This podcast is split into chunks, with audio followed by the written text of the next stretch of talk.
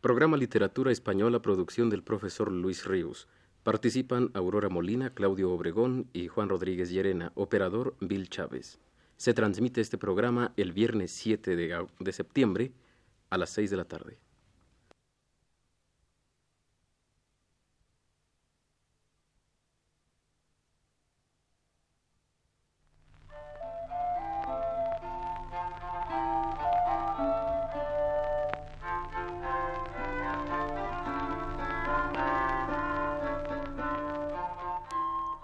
Buenas tardes, amable auditorio.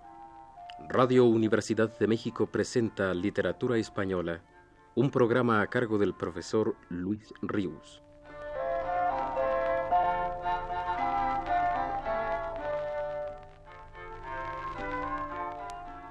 Con ustedes, el profesor Luis Ríos. En el recorrido que hace unos meses iniciamos por la ciudad de las letras españolas, no nos habíamos topado aún con un prosista autor de una obra de ficción original. Hoy por fin nos hallamos frente a él. Se trata del primero que en la historia de nuestra literatura probó fortuna como inventor de cuentos o de apólogos. Sus escritos corresponden a la primera mitad del siglo XIV, y él se llamó don Juan Manuel. Azorín ha pintado en nuestros días su retrato imaginario. Helo aquí.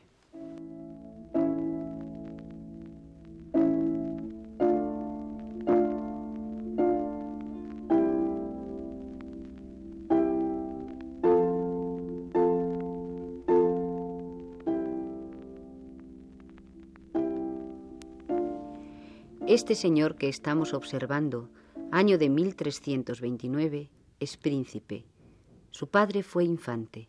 Su abuelo no era otro que el santo rey don Fernando. Se llama este caballero el príncipe don Juan Manuel. Ha peleado ardientemente en la guerra contra los moros. Muchos años ha pasado en estas lides, allí cerca del mar Mediterráneo, en la tierra murciana, donde hay palmeras y granados. Ha entrado ya ahora en la senectud. Tiene el paso lento, un poco tremulante, y los cabellos canos. Toda su prestancia es de sosiego y de nobleza.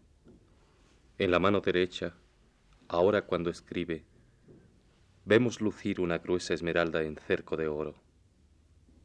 Escribe atentamente el caballero en su cámara, con el gesto sereno de Erasmo retratado por Holbein. En el silencio de la estancia se percibe el vago rasgueo de la cortada pluma sobre el blanco pergamino de cuando en cuando, por la ventana abierta llega el lejano son, rítmico y sonoro, de una campana.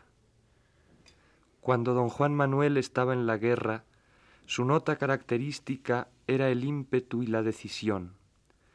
Al cabo de los años, cuando la vejez ha venido, el príncipe quiere depositar en un libro su experiencia del mundo.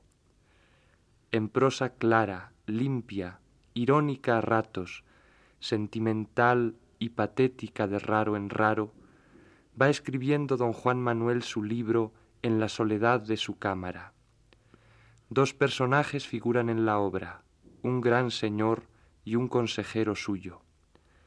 A las dudas del magnate, en los trances dificultosos de la vida, va respondiendo el consejero. Se llama aquel Lucanor, este se apellida Patronio. Para mejor expresar su doctrina, Patronio refiere casos, anécdotas y sucedidos que vienen de molde a lo demandado por Lucanor.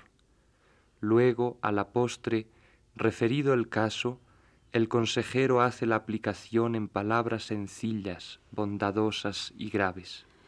Una cuarentena de historias componen el libro de don Juan Manuel. El conde Lucanor lo titulamos ahora. Cuando nuestro caballero acaba de escribir uno de sus capítulos, se levanta, da unos paseos por la estancia, contempla sus libros, echa un vistazo por la ventana al paisaje. Desde la ventana se descubre el severo y noble campo de Castilla. Una serranía azulina con cimas blancas cierra el horizonte. Hasta la línea azul se extiende una campiña suavemente ondulada por los oteros y recuestos. Hay un encanto hondo en estas obras primitivas de nuestra literatura. En la Celestina, la espontaneidad pasional va mezclada con alardes intempestivos de erudición. La fuerza, la emoción, el sentimiento del artista salva y hace olvidar estos engorrosos arquivos escolásticos. En el conde Lucanor, todo es sencillo, limpio y claro la prosa es como el paisaje clásico de Levante, que el autor tanto contemplara en su mocedad. Y el espíritu que entre líneas circula, el alma del libro, semeja por su gravedad, por su sutileza, a este otro panorama que don Juan Manuel contempla ahora, ya en la senectud, desde las ventanas de su cámara.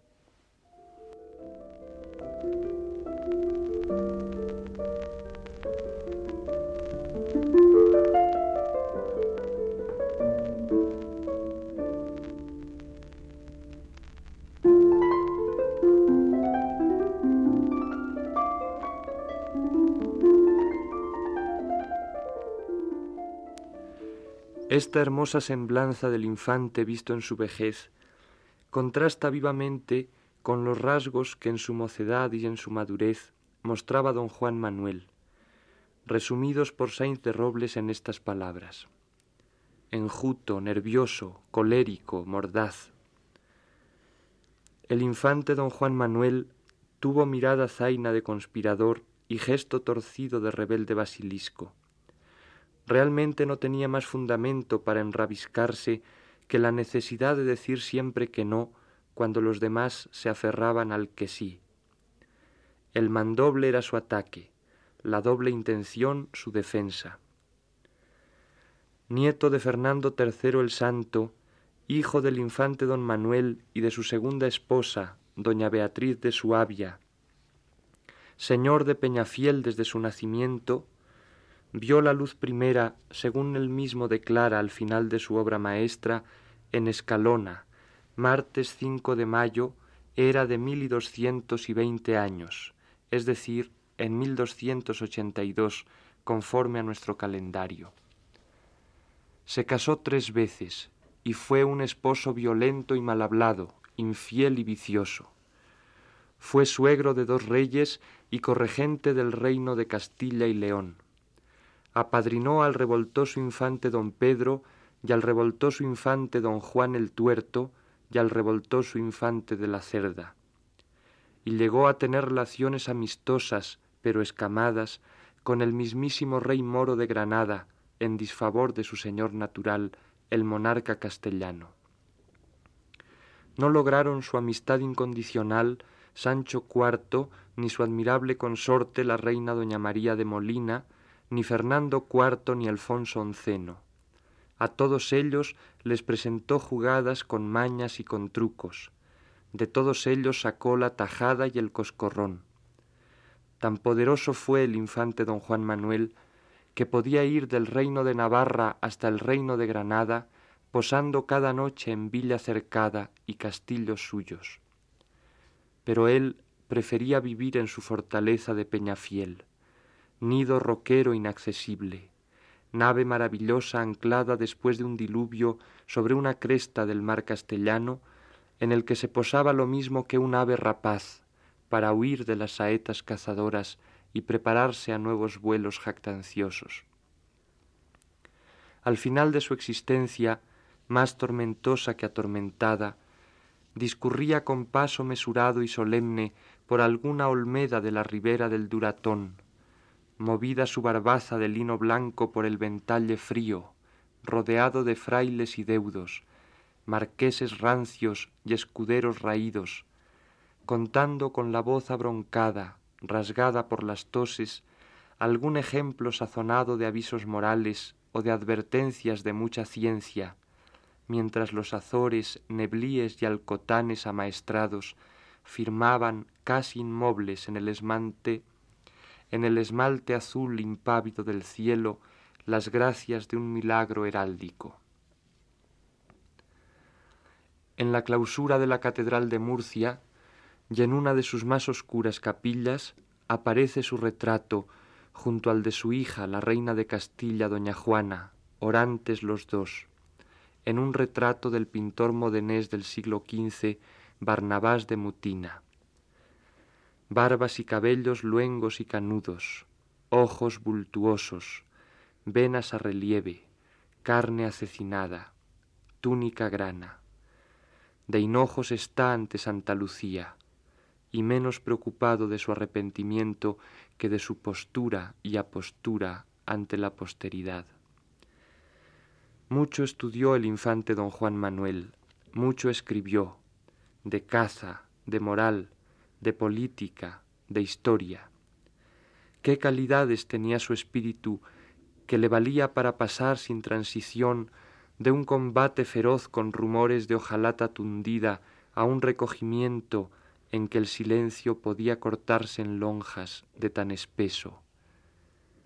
Nada ignoraba de la ciencia y el arte, ni las fábulas de saber lúdico, ni las leyendas y consejas del ya viejo occidente, ni los misterios de la alquimia y de la magia, ni la filosofía aristotélica que ya estaba casi escolastizada, ni las supersticiones y augurios astrológicos y todo cuanto sabía lo sazonaba con un lenguaje pulido, cortesano ya, limpio de todo amaneramiento retórico. Todo lo enseñó con un suave sentido de amable malicia, con un fondo de humorismo raras veces amargo. Todo lo explicó con la soltura de un ser superior para quien todas las cosas de este mundo no guardan secretos ni valen la pena demasiado en su nido roquero, plegadas sus alas enormes, el espíritu impar de don Juan Manuel respondía a las perplejas inquisiciones de la posteridad.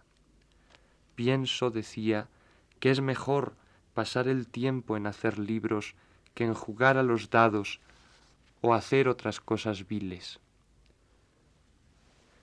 Se ignora la fecha de la muerte de tan complejo castellano. Debió de ser, sin embargo, antes del mes de agosto de 1349, en que ya se titulaba señor de Villena su hijo don Fernando.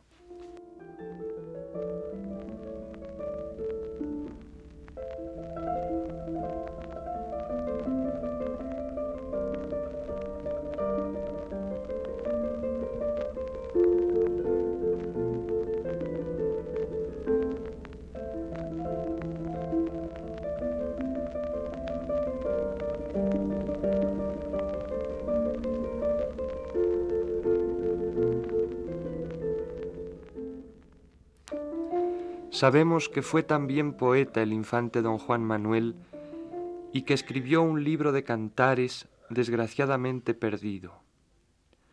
Sus obras didácticas por excelencia son el libro infinido o de los castigos, recopilación de enseñanzas dadas por el autor a su hijo, y el libro del caballero y el escudero, imitación del libro de la Orden de Caballería de Raimundo Lulio mezcla de literatura didáctica y novelesca, es su libro de los estados, en el cual se ponderó a sí mismo como escritor, defendiendo como norma estilística la sobriedad, en las palabras siguientes.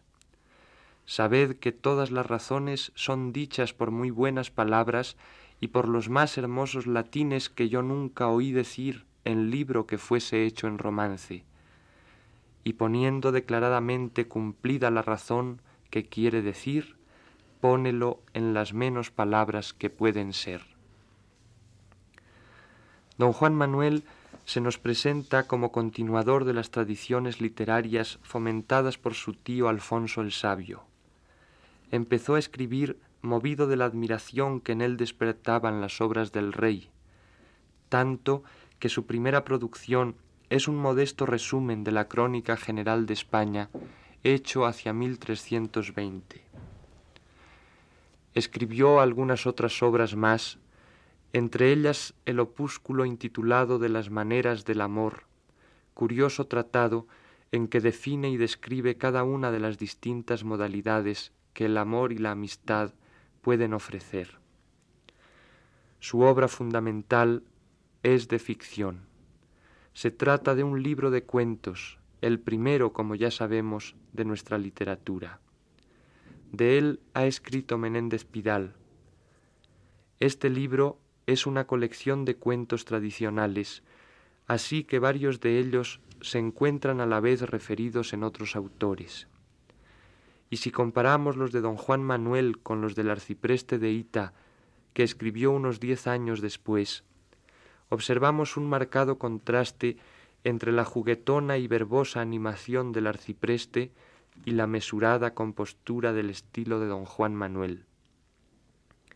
Atento éste principalmente a acumular en la frase trabazón lógica y fuerza didáctica, se detiene en desarrollar los sentimientos que pone en juego, se esmera en preparar las situaciones a que la narración conduce, pero en cambio mira con manifiesto desvío la ornamentación externa del relato. Tanto propende a no apartarse de la narración seguida, que a pesar de su fin didáctico, ni siquiera se entretiene en intercalar un discurso sentencioso o una máxima. Deja por lo común que la moralidad se desprenda del fluir de la acción, y sólo le da una forma aforística al final de cada cuento. No obstante, aunque en forma fugaz, no descuida dar viveza al relato.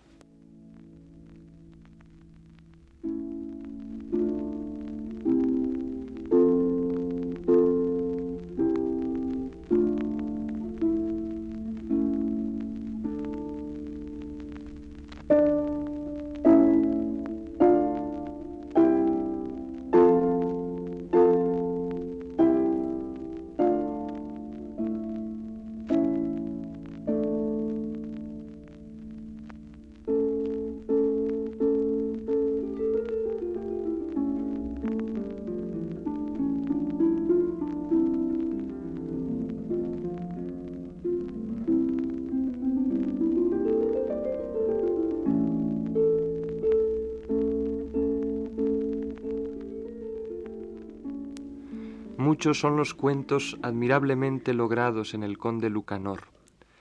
Varios de ellos corrieron con tan buena fortuna que dejaron una descendencia muy digna de consideración en la literatura de los siglos posteriores.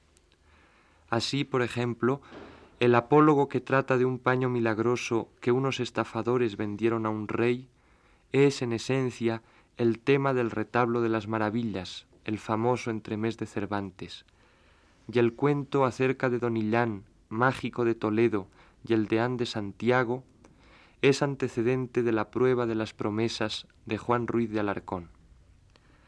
Si bien parece imposible la influencia en Shakespeare del apólogo de don Juan Manuel intitulado de lo que aconteció a un mancebo que casó con una mujer muy fuerte y muy brava, su argumento guarda una estrecha semejanza con una de las más conocidas comedias del autor inglés, La fierecilla domada. Es este último apólogo el que vamos a escuchar como muestra admirable del genio narrativo del infante don Juan Manuel.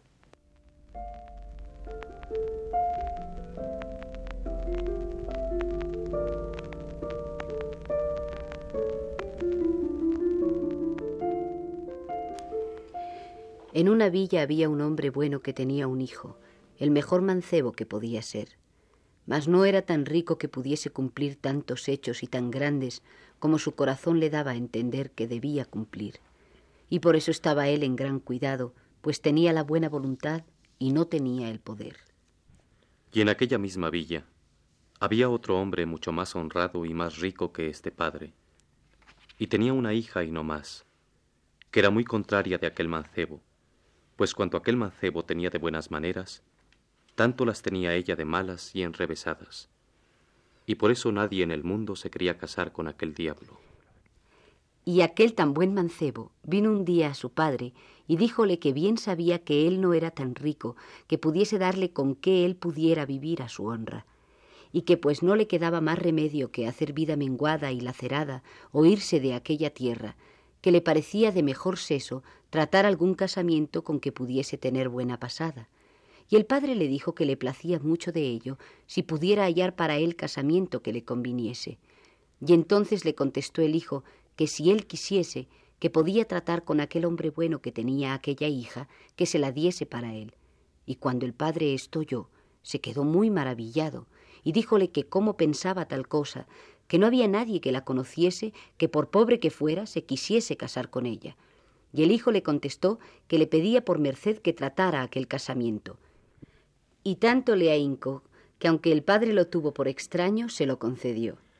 Y fuese luego donde vivía aquel hombre bueno, y ambos eran muy amigos, y díjole todo lo que hablara con su hijo, y rogóle que ya que su hijo se atrevía a casarse con su hija, que lo tuviese a bien y se la diese para él. Cuando el hombre bueno esto oyó decir a su amigo, díjole, por Dios, amigo, si yo tal cosa hiciese, os sería muy falso amigo, pues vos tenéis muy buen hijo, y haría muy gran maldad si yo consintiese su mal ni su muerte. Pues estoy seguro que si con mi hija se casase, que sería muerto, o le valdría más la muerte que la vida. Y no entendáis que os digo esto por no cumplir vuestro deseo, pues si la quisiereis, a mí mucho me place de darla a vuestro hijo o a cualquiera que me la saque de casa.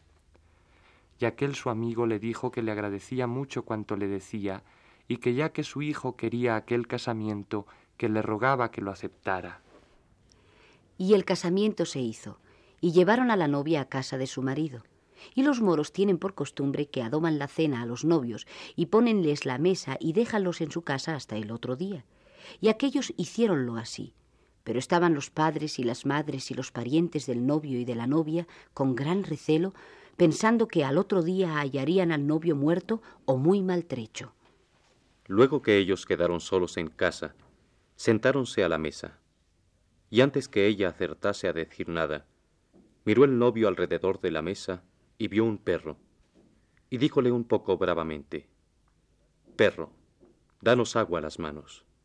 Y el perro no lo hizo, y comenzóse a ensañar, y díjole más bravamente que les diese agua a las manos. Y el perro no lo hizo. Y cuando vio que no lo hacía, levantóse muy sañudo de la mesa y metió mano a la espada, y enderezó hacia el perro.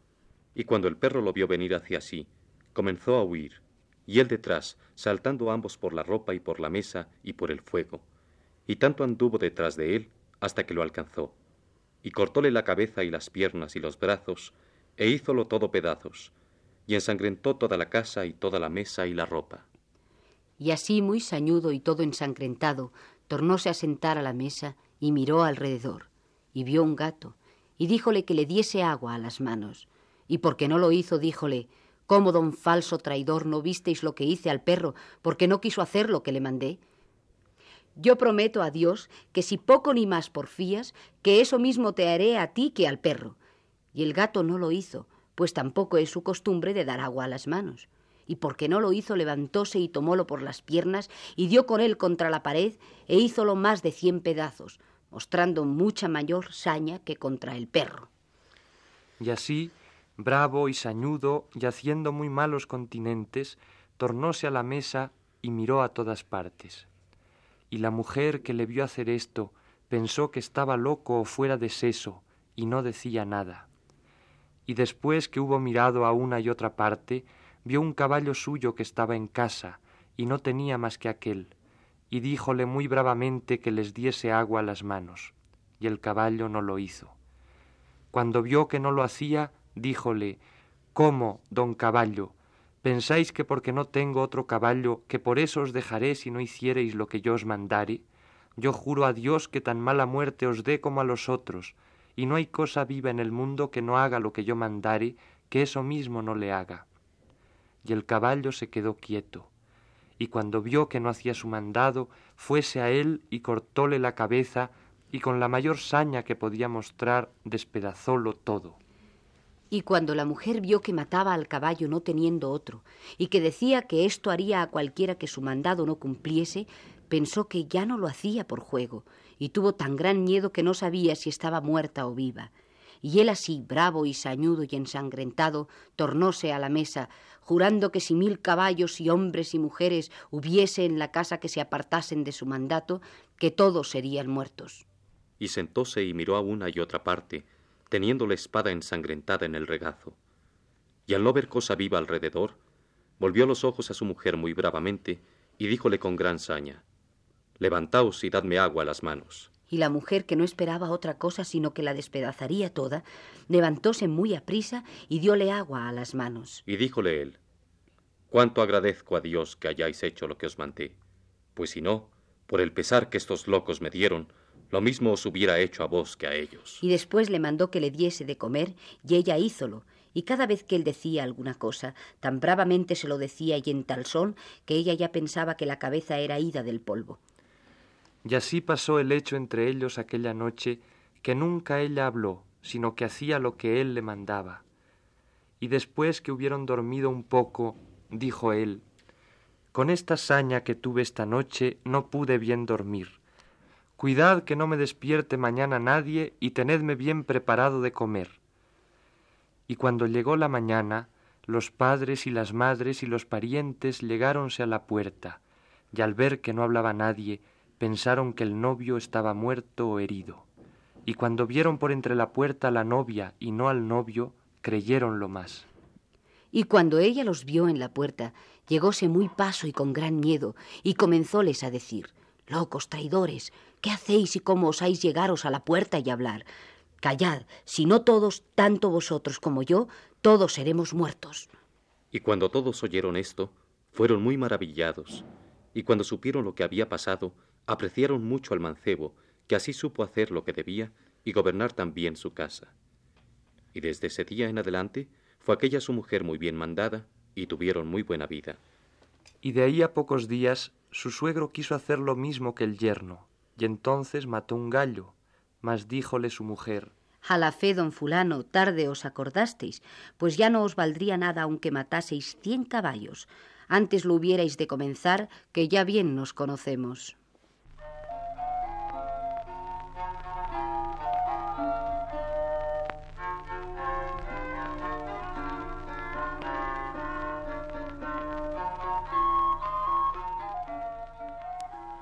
Radio Universidad de México presentó Literatura Española, un programa a cargo del profesor Luis Ríos.